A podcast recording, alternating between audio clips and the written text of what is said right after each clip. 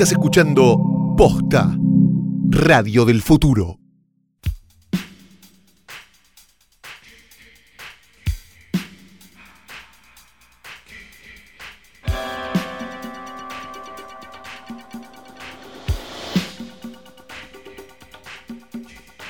Buenos días, buenas tardes, buenas noches o cuando hayan decidido darle play a esto que no es otra cosa más que un nuevo episodio del mejor, más grande y único, el podcast de cine del mundo de posta.com.net.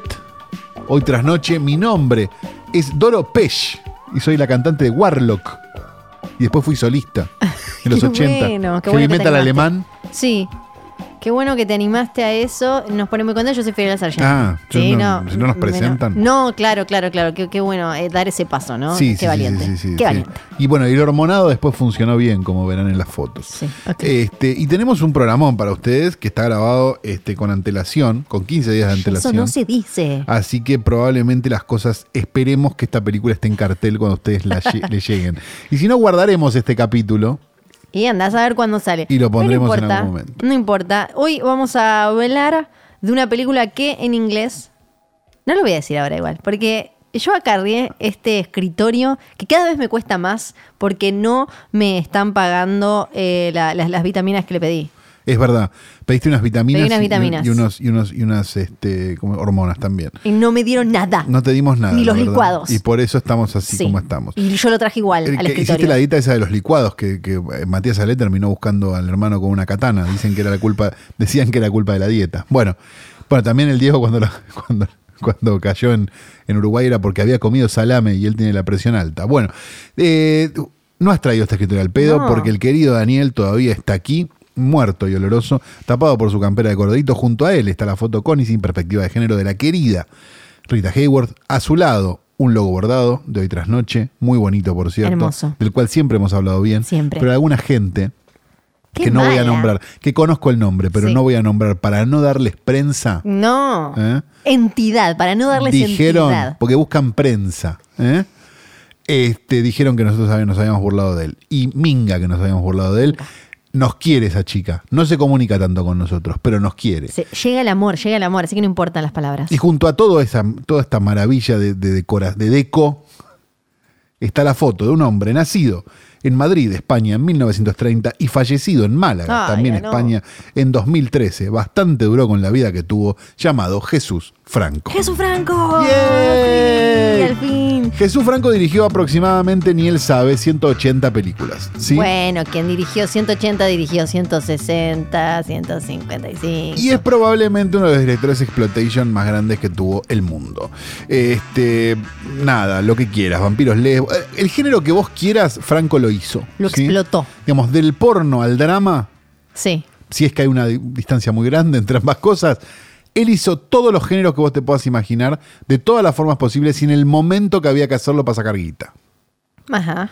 Lo interesante que tenía era que Franco, digamos, al haber filmado durante, valga la redundancia, el franquismo, ¿no? Y la, y la época este, española más jodida, este, se había convertido en una persona a la cual, digamos, el gobierno y la censura lo miraban de una manera este, muy extraña.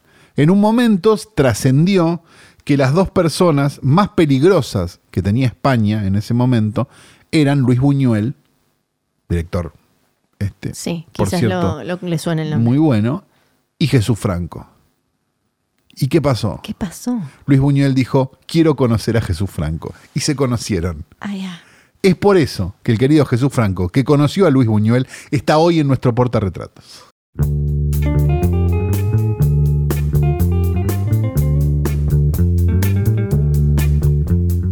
Y hagamos una breve pasada por la cartelera porteña. Hay seis estrenos, por lo menos hasta ahora. Aclaremos, no, te- no tenemos todavía el grueso del gomón, ¿no? Que eso Mm, puede claro. llegar a este, generarnos Sí. 6, 7 estrenos más, pero que bueno, seguramente son de gente que encuentra fotos en cajas que hace una película. Así que tampoco es tan importante. Se estrenan esta semana Angry Birds 2, Sí, eh, basada en un jueguito, en una aplicación de teléfono. ¿qué querés que muy para pequeños igual. Sí, me imagino, ¿no? Sí, es muy. Son. Yo, eh, para mí, son películas que entiendo que existan, tienen que existir y eh, serían categoría eh, películas eh, para eh, bebés que están mirando para otro lado. Es como emojis de movie, ¿es ese tipo de película? Que mm, más o menos, más o menos. Igual, eh, esta, la, la primera Angry Birds no estuvo mal. Eh, Emoji Movie estuvo mal. Ah, Está mal en todo sentido. Angry Birds es más como eh, Minions, ponele, que vos decís. ¿En qué momento pensamos que todas las películas animadas tenían que ser para todas las edades? Esta está perfecto que exista, van los nenes, si vos la vas a ver al, al cine, no te enojes si los nenes empiezan a bailar la bamba en la costa, en la, la escalera, que sé yo, No, porque la claro. película es para que el nene No. vaya con el chanchito plástico que está en la pantalla, lo revole, haga cualquiera. Tuve una, tuve discusión el otro día en, en el, en, el- en- en Twitter por eso. Sí. Sí. ¿Por qué? No, porque, porque alguien escribió que había ido a una función donde un Sí. señor le había dicho, este, su hijo se está comportando como un niño y, y el, y alguien le gritó, este, ¿cómo se llama? Un señor de 40 había ido a ver Spider-Man doblada Sí. y le dijo, Sí. no haga ruido, no sé qué. Este, estaba solo, ¿no? Por supuesto. Sí. Eh, y me dije, eh, como que la duda era si estaba bien o estaba mal. Y para mí, le, le- le pedí que me, que me establezca que era este comportarse como un niño. Me Sí. explicó, no, y habla cada tanto. está bien, perfecto. sí, sí, creo que el tweet que se viralizó fue. Pero de después se me metió un social justice warrior a Sí. decirme como que, ¿qué quise decir? Que si fui violento con lo que dije. No sé qué. Ah, por Dios, eso no Alguien que se metió en una conversación que no era mía, Creo no era que de él. el ¿no? tweet que se viralizó fue, si es el que no vos decís, de Juan Clark, le mando un beso No, que decía no, que había no. ido... Ese, no, ese tweet no es. Ah, era otro. Yo con ese tweet estoy en contra. Ok, ¿por qué? Yo de ese tweet estoy en contra. ese tweet, ese- cu- No, expliquemos. no, porque esa es la actitud chota. El- O sea, vos, vos vas con un niño al Sí. cine y el niño obviamente va a hablar y el niño Sí. va a decir algo y va a cantar las canciones. Sí. Yo estoy de acuerdo. El Sodoma y Gomorra que plantea eh, Sklar en el, en el tweet no es eso. Ay, no lo eso vi es un ahora, mal no lo- padre y un padre mal educado. Ah, yo no lo no Mi hijo va a hacer lo que yo quiera. No, no, no. Tu hijo se va a portar bien. Yo lo leí de esa manera porque estaba escrito de esa manera. Yo no lo leí de esa manera. Este, yo, digamos, eso no. Eso Sí. no, porque eso, eso genera malcriados, eso genera gente de mierda en el futuro.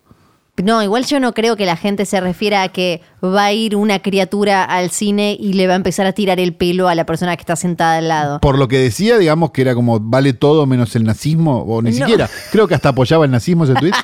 este, me parece que sí. No, no, para mí no. Para, Para mí, mí sí, sí. En, en estas funciones que son claramente infantiles, los nenes se paran, muchas veces van Yo, al- eso- yo con eso no estoy en contra. Yo eso no estoy en contra. Yo lo- lo que- interactúan con la película. pero que hagan lo que quiera no es la frase. Que, bueno, no sé exactamente la frase que haga lo que quiera, no, pero si la, la película es una función claramente infantil, los nenes eh, Porque, por ejemplo, vos la vas a- película de otra manera. Vos vas a Patio Bullrich a ver una europea, por ejemplo. Sí. Hay un montón de señores que tendrían que estar haciendo caca en ese momento y no cagan en el pasillo.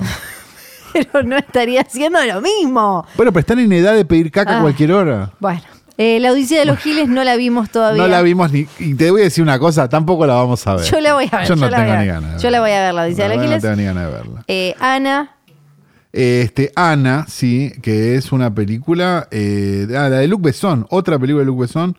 Debajo de la belleza de Ana Poliatova se esconde un secreto que se desatará y se convertirá en una de las asesinas a sueldo más temidas del mundo. Y nos hace preguntarnos: ¿Luc Besson puede filmar otra cosa? No sé, es como que quedó trabado en Que esa. no sea una mujer asesina. Porque de verdad, o es autos. linda y asesina. Yo- Es rápido. Ah, pero- es un auto. ¿Qué pasó?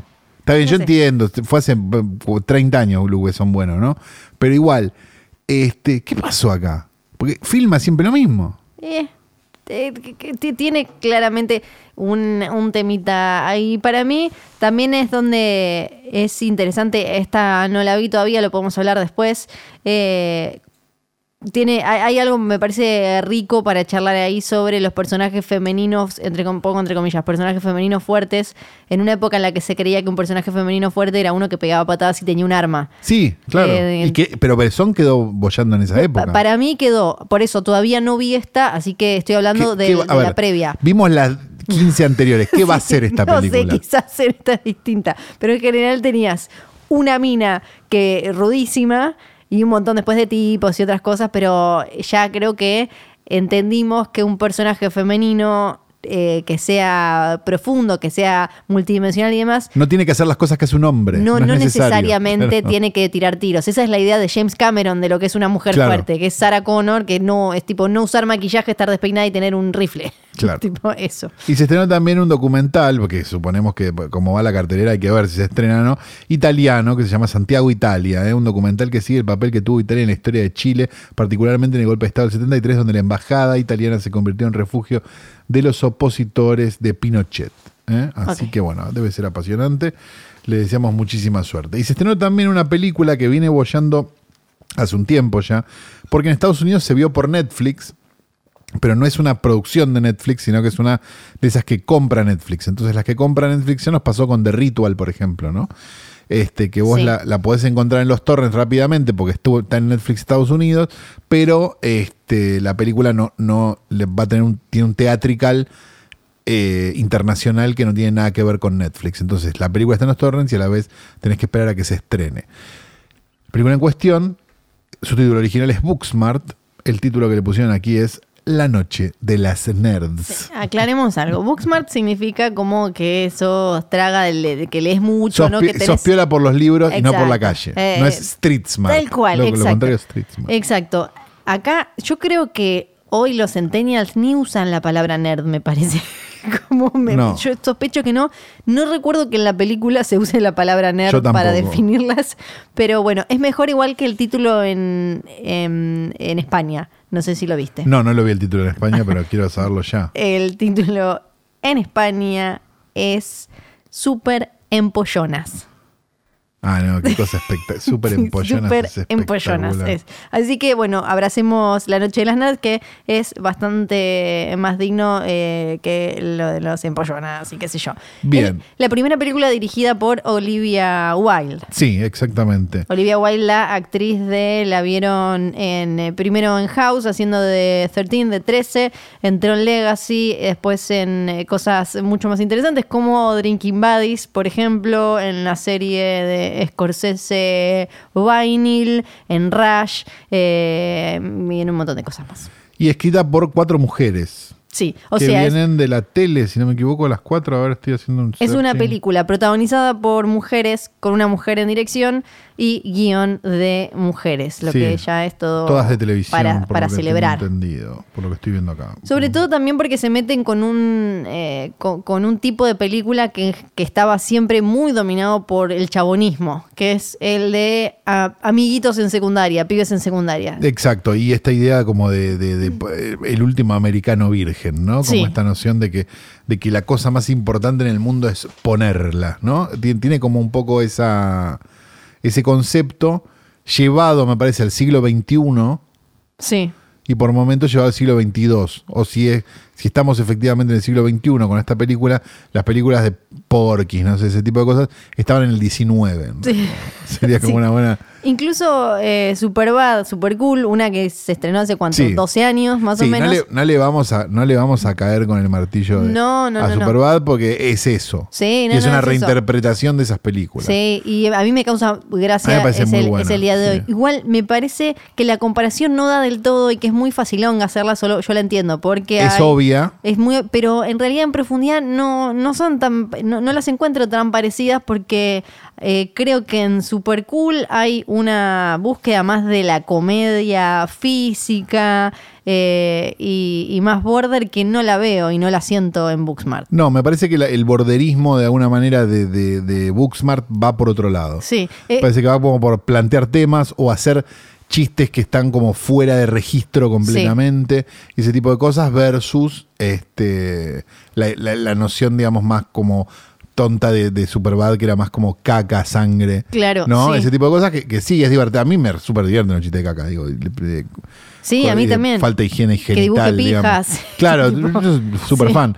Pero no es el caso de esto. No. Esto parecería como que va a seguir para ese lado y en realidad se va para otro lugar distinto y, y bastante interesante, Sí. por cierto. Yo igual me reí y me reí con ruido en algunas partes, como, bueno, cuando ella se enter- Bueno, igual contemos eh, rápidamente de qué se trata.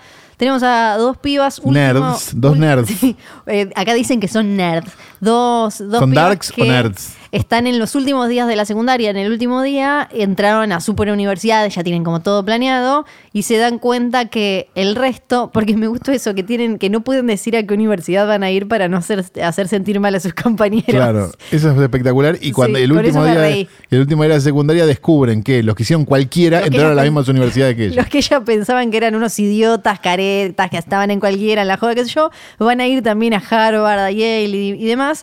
Entonces se dan cuenta que desperdiciaron, porque al final todos estuvieron en la joda y estudiando, y ellas lo que dicen es, bueno, tengamos una noche en la que nosotras eh, podamos tener ambas cosas como el resto. En esa escena cuando eh, ella se eh, ella descubre, creo que es Molly, la que descubre que los otros van a ir a universidades buenísimas, a mí me reí. escena, sí. Porque además igual me gusta porque en todo tiene un toque más de profundidad que un montón de comedias de estas, como eh, hace poco No me las toquen. Es medio como una mezcla entre, ¿cómo se llamaba la, esta con...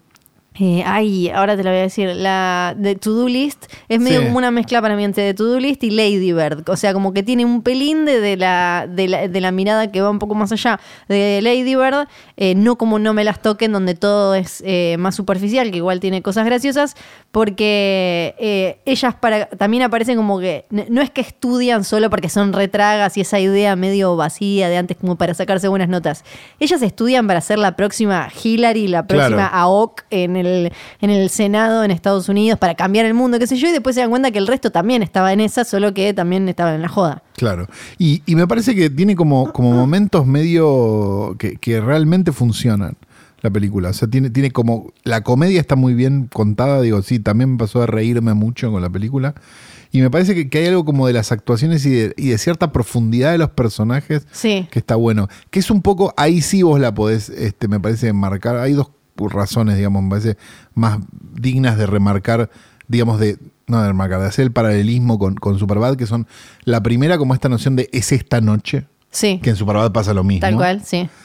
Y después un poco esa, esa Superbad tenía, a diferencia del resto de las películas de, de culos y tetas y, y- y caca, eh, como una cierta profundidad en los personajes, que, que, que algunos no la leían y que Sí. otros sí, y que en realidad lo que era Superbad era un poco una, una película sobre el duelo de la adolescencia, digamos, sobre el, bueno, nosotros somos super amigos, pero no nos vamos a dar nunca más. Y me parece que esta película lo tiene Sí, estoy de acuerdo. contado este, de otra forma, quizás, o de una forma un poco más, no sé, de otra Creo que forma, la. Que, que está bueno. Que en Superbad, incluso, ah, yo me acuerdo en su momento que había una lectura que se hacía de Superbad que en realidad era una, era una, era una película sobre una relación de, de pareja. ¿Viste? Sí. Como, como que, ah, como que mm, uno de los, como que Jonah Hill estaba como enamorado de, de- Sí. de, mm, no me sale el nombre ahora del, del otro. Em, Ay, que, que fue, que fue una.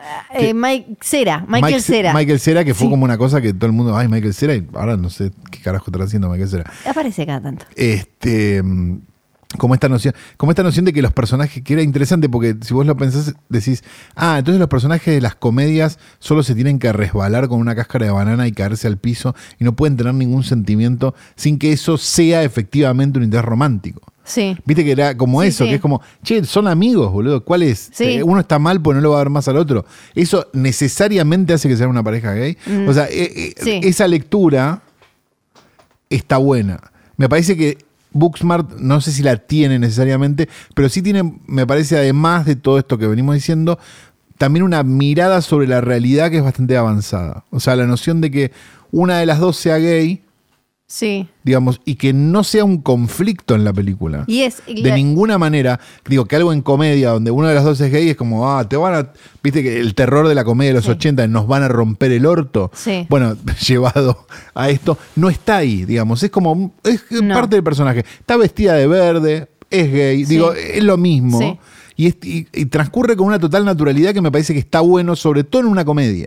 Sí. Porque en las comedias, digo, nos hemos criado viendo comedias que hacían estrictamente lo contrario y nos hemos criado viendo medios en general que hacían estrictamente lo contrario. Digo, tenemos actores que han hecho carrera haciendo de el trolo. Entonces digo, si, si ahora, o sea, que una de las dos sea gay, digamos, es un hecho totalmente normal Y la otra le dice, ah, anda a hablarle a tal, no sé qué, no sé cuándo. Está buenísimo. Sí, Me parece es que, que- eso es lo que tiene avanzada. Lo, lo- con lo que decías de, de Super Cool, me, me parece que acá se repite eso y lo importante en las dos películas es cómo está desarrollada la relación entre ellos entre, y, en- y acá entre ellas. Que en un montón de estas comedias lo que pasaba era que estaba era algo que estaba ahí, que nunca, la, la- la película, el, el guion nunca trataba de conectarnos a nosotros con meternos en ese vínculo. Simplemente te mostraban, este es como el que, el que tiene más carácter y este es el que se deja Fin Claro. en, en- creo que en Superbad y en Booksmart nos metemos en esa intimidad y entendemos como cuál es la dinámica y el cariño que se tienen y esa cosa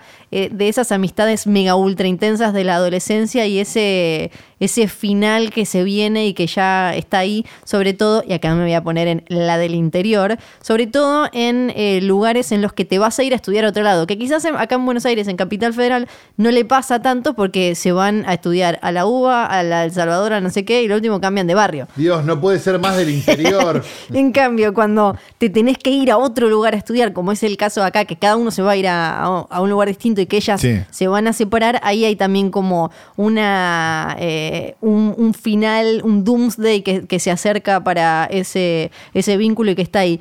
Y con lo que decías de que una de ellas es gay y está tomado con, o sea, no... La película no hace de eso un tema nunca. No. Me parece que hay algo eh, que, que súper inteligente y sensible del guion y, y también de la mirada de Olivia Wilde desde la dirección, que es que la película es súper progresista y actual y diversa y todo. Pero, es graciosa. Sí, pero además no tiene, porque... no tiene la, no, me parece no tiene esa, esa, mm, ¿cómo se llama? Esa ceremoniosidad, no. No, Que- porque- como esa cosa de no, pero acá se murió mucha gente, que tiene el progresismo que No. llega un momento donde te aburre profundamente. Porque para mí la película, la, la sensación que me dejó es que no trata de ser progresista, simplemente es Claro. y refleja, refleja un mundo y una realidad en la que ya las cosas son así. Y por eso se siente sincera, honesta y, natural, como algo orgánico, porque no es un mensaje que quiere dar, es algo que retrata tal como es, como cuando están hablando de, no, bueno, porque género, no sé qué, y la otra le dice, no, eso ya lo sé, bla, bla, bla.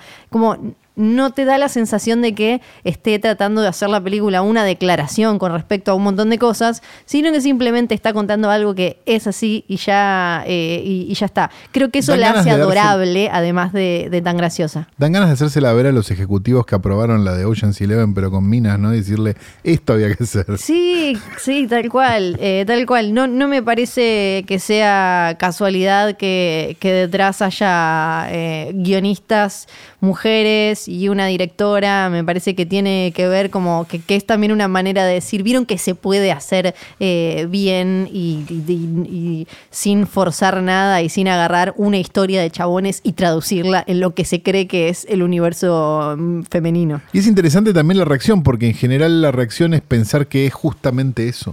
Sí. Incluso habiendo visto la película, viste que hay gente que te dice, "Ah, es como Superbad, pero Sí, con minas. No, maestro. No, no, no. Sí, es como eh, pasa mucho ahora que están de moda eh, las historias otra vez de pibitos en bicicleta, donde siempre hay una mina, Basta. está la con la pitufina. Basta. Y, por ejemplo, hay, hay un cómic que está buenísimo que se llama Paper Girls, que justamente lo que hace es romper con eso y poner chicas. Y- Estamos hablando de cómics, ¿sabes? Sí, ahora también. Y algunos te dicen como, Dios eh, mío. pero entonces es como, es como It y todas y Goonies y qué sé yo, pero con minas. No, no es lo mismo. Si lo lees te das cuenta que en la superficie te va a parecer lo mismo porque estás tan acostumbrado a ver chaboncitos que cuando hay minas decís como, eh, es como lo mismo, pero con mina, ¿para qué? Ahora me voy a ver. No, no es... eh, Para eso me voy a ver minas. Sí, no es lo mismo. Y no mencionamos el elenco, me parece que hay un Ah, nunca hablamos que- del elenco, no, es verdad. que hay un montón que, que les vamos a ver las caras eh, por bastante tiempo. Eh, una de ellas es Caitlin eh, Dever, Div- no sé cómo Dever, se sí, o Dever, no, sí, no sé. bueno, le vamos a decir así. La, que, pro- la chica, la protagonista, una de las dos protagonistas. en que ya tiene un montón de, de títulos interesantes en su carrera, desde Detroit, Short Term eh, 12, The Spectacular Now. Claro. Y hace poco la vimos en Beautiful Boy. Ella es una de las chicas y a la otra... eh, Vinnie Feldstein. sí, es también. muy graciosa. Es muy graciosa. La vimos en Lady Bird, la vimos en Buenos Vecinos eh, 2. Y eh, en los adultos también eh, están súper bien, aparece Lisa muy Kudrow es espectacular. Lisa Kudrow es increíble. Bueno, todo el momento ese de Lisa Kudrow y Will Forte con, Sí. con el pandita Es hermoso. muy gracioso. Y está Jason Sudeikis, que es el No, marido y todo- de... toda esa cosa de- como tensa de, de- de- de- como de como de doble sentido que solo ellos están entendiendo entendiendo, es muy graciosa. Y Jason Sudeikis, que es el marido de Olivia Wilde, que también está muy gracioso para mí como el director. Y me encantó igual también eh, la, la mierdita esa del estrangulador. Iba a que decirte que- eso mismo. me encanta. Mención especial a, to- a todo el subplot ese del estrangulador que no tiene ningún sentido, Sí, sí, que es maravillosa. Sí, me encanta, me encanta. Así que no sabemos si Book- Booksmart se va a estrenar, La Noche de las Nerds, si se estrenó o no se estrenó, no sé qué, No. pero búsquenla.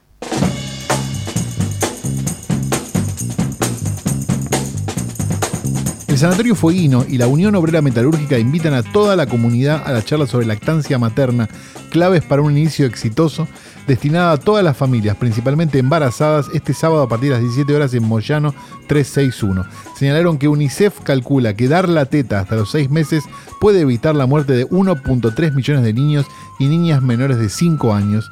Informa infofueguina.com este sábado, charla informativa en la Semana Mundial de la Lactancia Materna y una charla sobre lactancia es más famoso, más famosa, perdón, que Fiorella Sargenti. Y bueno, contra la lactancia materna no puedo, ¿qué querés? No, aparte Flor tomó la teta de- hasta grande, a los 12, la tomaba parada. hasta los seis. Bueno, después ya empecé a escribir y directamente man- pude mandar una carta que decía libérenme. Ese es un chiste del árabe, ¿te acordás que decía No me usted? acuerdo. Que era, que era, ¿cómo se llama? Magú. Sí.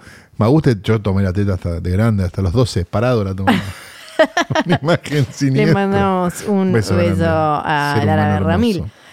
Hoy vamos a seguir tratando de, mm, de- de- de- de- tratando de nada. En realidad vamos a seguir currando con eh, Manson porque, bueno, es, eh, nos fascina y qué sé yo, chicos. No alcanza un solo ¿Qué episodio. te puedo decir? Todo lo que es el tema Manson. Todo lo que es el tema Manson, eh, como diría LB Corta, eh, hoy vamos a hablar de la justificación de Charles, de Charles Carlos Manson, porque solemos hablar mucho de lo- la lectura que hicieron durante el juicio y después los medios, esta, esta teoría de Helter Skelter, la guerra racial. Sí, y cómo- la teoría cómo- de Bugliosi, lo que sería la teoría de Bugliosi, que es como el, el teorema de Baglini, pero aplicado al- a los crímenes. Sí, que después igual lo, cuando, cuando hablemos de la película de Tarantino seguro eh, desarrollemos más, pero es la, la mitología más tradicional acerca de por qué com- se cometieron los asesinatos eh, Tate La Bianca. Pero hay otra versión que en realidad es una versión como más práctica y menos eh, flashera, por decirlo de una manera. Menos, eh, me- menos magnánima, menos, eh, con menos intenciones y puramente pragmática. La de la confusión. Algo así, viene a ser, pero a mí me gusta esta teoría, yo, yo soy de los que creen que hay una mezcla de las dos, porque si uno ve la historia de Charles Manson, él siempre aparece como un chabón que se supo acomodar en las circunstancias chotas y poco ventajosas en las que estaba, y que era muy bueno engañando y, eh, bueno, chamullando, estafando y demás. Entonces, me creo que no, no sea un delirio de guerra racial, nuevo orden mundial, No. sino que eso podía ser, pero siempre acompañado de una pata tangible, real, que lo hacía zafar de algo o lo posicionaba de mejor manera. Para mí, todo, todo el dilema de Manson se hubiera terminado. Es como, es medio la, la misma situación de Hitler. Me parece Sí. que. Pero porque Manson y Hitler me parece que tienen como algo, como, como esa idea de, de- del mal, ¿no? O sea, Sí. alguien malo. No, Sí, no sí, alguien que total. hizo algo malo, sino alguien malo, definitivamente. Y me da la sensación de que con Manson pasa algo parecido a lo que pasaba con Hitler en esta, en esta especie de ucronía medio rara que pensás, ah, si a alguien le hubieran gustado los cuadros de Hitler, quizás no hubiera pasado nada, ¿no? Que, que es la misma ucronía de, de si Gustavo Lutera le hubiera agarrado Videomatch, hoy no, no habría Tinelli, ¿no? Este, mm, pero, pero, digamos, esta misma noción que es si a Manson, si a Manson efectivamente le hubiera despegado su carrera musical, Sí, quizás él no hubiera querido ser famoso a cualquier costa. No. Que en definitiva, Sí. digo, si lo analizamos fríamente, era un tipo que quería quedar en la historia de alguna manera y encontró esta, ¿no? sí. Hay, hay eh, como tres ejes que creo que tenían que darse para que Manson empujara al, clan a hacer estos asesinatos. que uno es eh, el de su carrera fallida como músico y que eh, muy poquito antes le pasó esto de que los Beach Boys le compraron el tema, se lo cambiaron todo, él se enojó, le dejó la bala para eh, marcarle como esto no me cabió. Eh, o sea, tenemos esa frustración.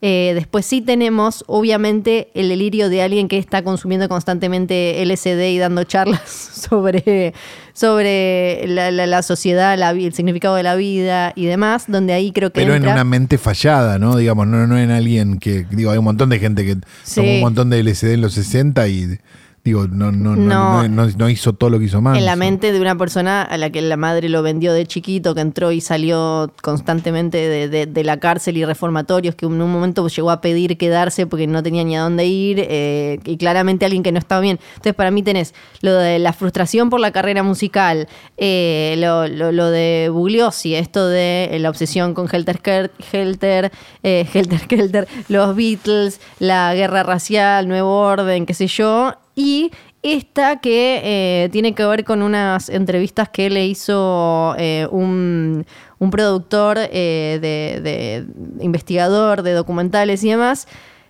que engancha los asesinatos de Tate LaBianca con otros, otros crímenes y otros bardos relacionados con drogas que tenía el clan Manson, entonces que terminaron de alguna manera también siendo una forma como entre tapar y enganchar a todos y no quedar el pegado. Porque, claro, lo, lo importante y lo que hizo Manson, esto de yo no acuchillé a nadie, pero terminé preso porque obviamente Porque era es una un autor intelectual, claro. sí. sin él no, no hubiera pasado nada de esto, es que él, y que se ve clarito en la película que comentamos Charlie Says, que él necesitaba que todos hicieran algo, o que muchos hicieran algo, porque así había menos chances de que alguno hablara, así había menos chances de que alguno se escapara y, y demás. Acá eh, lo, lo que dice esta, que sería como la versión Day, que es eh, el tipo eh, James Buddy Day, el tipo, el, el- el autor de libros y este productor de tele que lo entrevistó, es, es una de las últimas entrevistas largas donde él da su versión de por qué lo hizo. Tiene que ver con, eh, hay que ir un poco eh, más, a- más atrás, en, en 1969, y lo, lo que cuenta es que Charles Tex Watson, que es Sí, uno, claro. uno de los que estuvo metidos de la familia, él era... Free Tex Watson está en una pared en Pink Flamingos. ¿En serio? Ah, claro, con, sí. con aerosol. Por Sí, sí, sí. eh, John Waters, que era amigo de Ted Watson. ¿Qué Por no? correspondencia. Eh, él eh, manejaba, movía droga en Los Ángeles y él vivía en el Spam Ranch con, con Manson y, y sus chicas y, y sus seguidores. Y Watson le había robado guita a otro dealer, a Bernard Crow. Este llamó al Spam Ranch para decir como, che, denme la, me están debiendo guita, ¿qué onda? Entonces Manson habló, Crow lo, lo amenaza, le dice voy a ir y los voy a hacer cagar fuego a todos si no me pagan. Entonces Manson fue hasta la casa, hasta el departamento del tipo, se pelearon. Eh, Manson le disparó a este tipo en la panza, pensó que lo había matado, pero no lo había matado. Esto fue antes, obviamente, de, de los asesinatos. Eh, Entonces, lo, que dice este productor de tele es que ese es el momento en el que todo se acelera y empieza eh, a complicarse. Ahí es cuando, según en esta versión, que en realidad enganchan bastante bien para mí todas, empieza a ponerse más obsesivo Manson con respecto a la gente que entraba y salía del rancho, que en- por ejemplo en una película como Charlie Says se ve esto de que en un momento vos venías, te aceptamos o no, qué sé yo, y de golpe se ponen, eh, se pone él más proteccionista de, de eso. Entonces, eh, Manson le dice a eh, los que viven con él, a su familia, que las panteras negras vienen, van a venir a buscarlos porque él creía que este narcotraficante al que le debían plata era de los Black Panthers. Entonces le dicen, van a venir a buscarnos, tenemos que protegernos de alguna manera porque van a venir a, a- a matarnos. Ellos, le, le decía él, se van a vengar porque, Porque eh, son negros. y porque les matamos a este, a este tipo. Y van a. eh, y, y lo que él estaba buscando era también, bueno, alguna manera, obviamente, de eh, zafar de esta. Y también de que ninguno saliera a esto, de que ninguno saliera a buchonear, que ninguno se cagara con que venían los Black Panthers y fuera la policía y le dijera, che, está este loco acá en el Spa Claro. Ranch con un viejo de 80 años que le, le hacen un pete a cambio de que se queden ahí. Viejo y, ciego.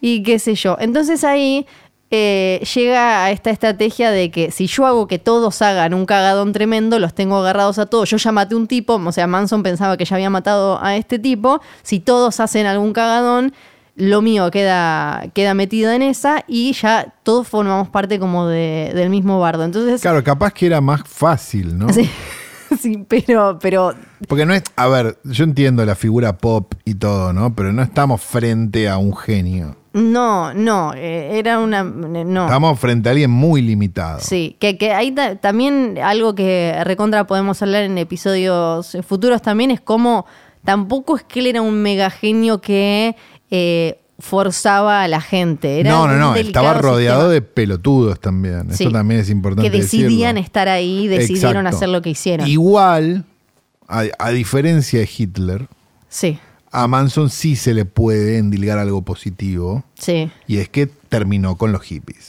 Sí, se los cargó casi, casi, no del todo solo, pero casi. Pero, el, digamos, terminó el verano del Sí. amor con Manson. Sí. Venía flojeando y eh, sácate. Y se lo agradecemos mucho. Eso sí se lo vamos a agradecer. Manson entonces en ese momento cambia la dinámica de, de la vida en el rancho definitivamente y trae, invita a otra, a otra pandilla de motoqueros, a los Straight Satans, para que vivan ahí, que estén en compañía de las chicas, esto que se sabe que, que usaba él, que le decía a las chicas, pagaba cosas con, con las chicas y estos tipos supuestamente los iban a, proteger. Y ahí aparece otro tipo que era como un eh, motoquero wannabe, ellos querían drogas, eh, además de las chicas, entonces él lo manda a este, a este tipo que tenía dando vueltas ahí a que compre, a que le traiga drogas a eh, los eh, Straight Satans. Le dice como, che, conseguile porque estos se me están... a- que conseguile falopa, eh, a esto. El chabón va a conseguir,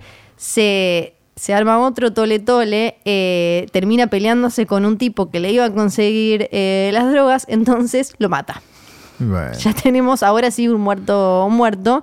Entonces él trató de ocultar esto y puso political piggy en una eh, cerdo po- político en una pared con sangre para que también pensaran eh, que eh, estaba relacionado con un problema racial y dice que él vio dos hombres eh, negros y que estaban relacionados y, demás. E incluso después una de las miembros de, la familia dijo que habían, habían tratado de dibujar, había tratado de dibujar como una manito de la pantera negra. Yo no creo que eso haya salido bien. Dice, el tipo dijo, no recuerdo mucho de lo que pasó después de que maté a, este Gary, porque ahí eh, se complica todo definitivamente. Manson se empieza a, eh, a- a- dice como bueno ahora sí ya está lo van a le- lo va a contar este chabón va a contar todo se pudrió todo alguien entonces dice en el rancho ¿por qué no hacemos otro crimen que se parezca a ese para que quede tapado y quede todo y quede todo tapado y ahí es donde un- de- deciden Son, pero ir- de verdad, eh, Gaby Fofó y Miliki, Sí, boludo, son sí. unos pelotudos. Ahí es donde eh, entonces dicen, así van a pensar que el asesino es alguien que está dando vueltas y no que, que es este, que, que ya lo tenían, a- ya lo habían agarrado y estaba diciendo, no, fueron unos negros, fueron no sé qué. Entonces eligen esta casa en Cielo Drive donde habían estado en eh, la fiesta de Melcher, de quien Claro. ya hemos hablado. La confusión. de, de la confusión. Y o sea que bueno, son dos confusiones entonces. Claro, y después eh, ahí ocurren los primeros asesinatos, el de Sharon Tate, sus invitados y el, el invitado de- del, del casero, y después vienen los de la Bianca, que supuestamente fueron porque eh, Manso les dijo, che, hicieron cualquiera, recagada, y además lo que, lo que suma esta versión es que necesitaba plata porque seguía con este mambo de van a venir a cobrarme la guita, los narcos y qué sé yo, y ahora tengo el quilombo con los Straight Satans que le di eh, falopa mala, y entonces como... Falopa mala, mala falopa. Sí, como los La Bianca eran, eran dueños de, de supermercados, decía, eh, pensaban que iban a poder sacar plata de ahí. Entonces yo no digo que, pa- pa- para mí esta versión no anula. Era un pensamiento medio Castells, ¿no? Cuando pedía los 500.000 macombos. Ah, ¿te acordás? Sí. Yo, yo creo que esta, esta versión no termina de, de anular eh, ninguna, porque lo que dice Day es, yo no creo, o sea, Manson me dijo esto tratando de decir como, eh, yo no, igual yo no tuve nada que ver directamente. Yo no, él sigue Yo ni idea de estos hippies, Él no. seguía insistiendo con eso. Para mí no se anulan. Para mí puede No. haber el bardo de la, el bardo de, de- con la droga en el medio, los straight satans y qué sé yo. Igual Sí. me parece que, que tiene algo de que es alguien lógico pensando la mente de alguien ilógico. Claro, sí. Entonces sí, ahí es eso. donde me parece que puede fallar esta teoría. La escucho y te digo, sí, está bien. Es, este, es como, no sé qué, pero, pero son. Un- es un- una docena de pelotudos. Sí, Entonces no es que, ah, bueno, no. Claro, lógicamente el tipo se dio cuenta que. sí. No, para mí es eh, una combinación. Yo creo que deben haber sucedido. eh, Todo, para mí pasó todo. Sí, para mí pasó todo. Todo. Elegimos creer.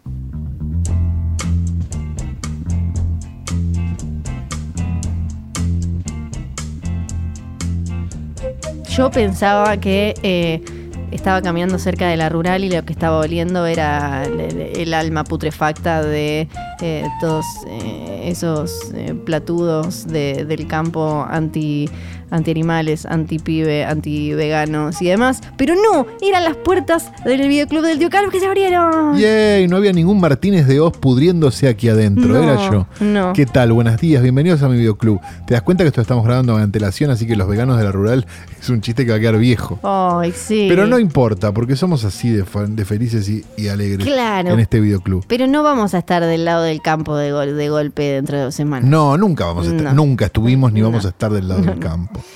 Este, vamos a recomendar una película que ya tiene 31 años y es de un director del cual hemos hablado, que se llama Frank Henenlotter. Frank Henenlotter ya lo hemos tocado dos veces en el portarretratos por error. No lo tocamos, tocamos, Sí, sí. exacto. Y, y había un par que descubrieron eso y, y nos lo hacían notar cada Vos lo tocaste minutos. igual, ¿no? A Frank sí, Sí, cené con él claro. varias veces. Es una persona hermosa. Este, que se llama Brain Damage. Que su película eh, sería su segunda película después de las Basket Case. O sea, en las Basket Case hay una, creo que es uno y dos, viene esta y después viene la 3, viene Frankenhooker y después la 3, o algo así. No me acuerdo exacto, pero bueno, tampoco es un dato tan difícil de googlear. Lo importante es que Brain Damage es una película fantástica de 1988 que cuenta la historia de un muchacho que un día se despierta con algo acá atrás de la nuca. Algo atrás de la nuca. Sí. Sí, Que es básicamente un monstruo que se llama Elmer. sí. que cuando se le conecta, como que, que se le engancha a la parte de atrás de la nuca, le da unas sensaciones muy mágicas y muy como de, de, digamos, la, de alguna manera la recompensa de la droga, si querés llamarlo de alguna manera. Y para darle esto, le pide que mate gente. Mata gente, mata gente, mata, mata, mata. Es básicamente una película sobre las adicciones, contada Sí. con una especie de cerebro, de, de- de tumor cerebral mutante, que tiene ojitos y habla. ¿Quién no tuvo uno? y un montón de cosas. Una marioneta hermosa, Sí. por cierto.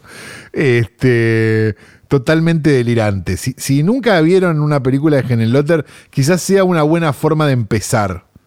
Vos decís que por ahí sí. Para empezar, sí. Bien. Y conocer a Elmer, que es una de las cosas más hermosas que nos pasaron en la vida. Así que, amigos, Brain Damage de Frank Henenlotter, año 1988. Si no la buscan y la ven, son realmente unos pelotudos. Y es de esta manera que llegamos al final de un nuevo episodio de Hoy Tras Noche, no sin antes decir que este programa fue editado por Nacho Garteche, este programa fue grabado en Radio en Casa, radioencasa.com, Johnny, Nico, Nico y John, dos personas que están listas para cualquier meneo. Usted los llama y ellos aparecen. Incluso, además de tener un estudio, muy bien decorado por cierto, eh, al cual se le agregan cosas todas las semanas. Todas las semanas. Sí, esta semana había un burro vivo. Sí. Este, Yo no sé fue si es la semana de legal. la rural. Claro. ¿Se No lo viene- robaron de ahí? No, ¿Lo liberaron? ¿Te acuerdas el pelotudo de la mueblería que había traído un pony y lo había metido adentro? Ah, ¿Te acuerdas? ok. Bueno, no, no hay, no hay animales vivos en. Bueno, está, está Nico, sí, bueno, que es un animal, pero, no pero sexual, ¿no? Es otra cosa. Este. Si tienen ganas de grabar su programa o tener su programa en Radio en Casa, o incluso este, si tienen ganas de grabar un podcast, o si simplemente se quieren hacer los que están en la jodita del, de la, de la 2.0, ¿eh? Pueden sí. venir aquí. Para venir aquí tienen que ir primero a una dirección web, Sí. que es radioencasa.com. Claro. Y si les parece que faltó un capítulo de hoy tras noche, tienen que Se ir a perdieron. A Luciano Banchero, porque Exacto. por algún motivo no les llegó arroba Luciano Banchero. Nosotros dejamos capítulos para todas Sí. las semanas, pero por alguna razón nos, nos llega esta información desde el futuro que Luciano Banchero no puso un capítulo en el medio. Arroba Luciano Banchero, quejas, quejas. eh, ¿qué, qué le pueden mandar? que será conocido como el capítulo perdido de Sí. Trasnoche, con lo cual ustedes tienen que mandarle a arroba Luciano Banchero y poner el capítulo. Sí, nada más. Y si él les contesta y dice algo no sé qué, ustedes se lo vuelven a poner. Y a cada cosa que diga Luciano Banchero le comentan el capítulo. El capítulo, el capítulo, el capítulo. Exacto. Sí. Y si las cosas se complican un poco, nos mandan un DM a nosotros y nosotros les damos el celular de Luciano para que ustedes lo metan en grupos de WhatsApp y le digan el capítulo. Exactamente, todo eso. Todo eso. Después tenemos noticias de China. No, por fin, la, ya lo está arreglado lo de las remeritas y la- No, tuvimos que hacer moldería nueva porque pasó, eh, pasaron varias cosas. Sí. La primera, la idea de cortar con un serrucho las piernas lo desproporcionaba un poco a Bebé. Claro, pero no quedaba más o menos. No, quedaba chongo como es él y chiquito, pero medio raro, la verdad, medio lisiado. No que le quedaban largos los brazos, ¿viste? No, no queríamos tampoco burlarnos de una persona a la que queremos tanto. Entonces decidimos hacer una moldería nueva y nos mandaron las pruebas, las primeras muestras, pero están viniendo con mucha rebarba. Ah, Así es peligroso. que sí, es peligroso porque está bien que tampoco es para un público tan infantil, pero quizás el que se compra un muñeco Sí. de bebé Sanso debería tener todas las este, normas de seguridad al día porque no es alguien que piense muy derecho. Lo bueno es que pudimos eh, resolver el tema de las remeritas y si bien no, no van a ser de, de- de Queen Queen, nos No. dejaron poner a Adam Lambert. Exacto, así, Así que, que- el Queen de Adam Lambert, eh, bueno, él, yo no sé si va a estar muy contento, pero, pero bueno, es lo que pudimos negociar. Somos una es empresa casi chiquita. Queen, Adam. Lambert. ¿Quién dice Freddie Mercury dice Adam, Lam- Adam Sí. Lambert? bla, bla, bla. Así que dicho todo esto, nos retiramos hasta la semana que viene. Mi nombre es Doro Pesh. Y yo soy Fiorella Sargenti. ¡Chao!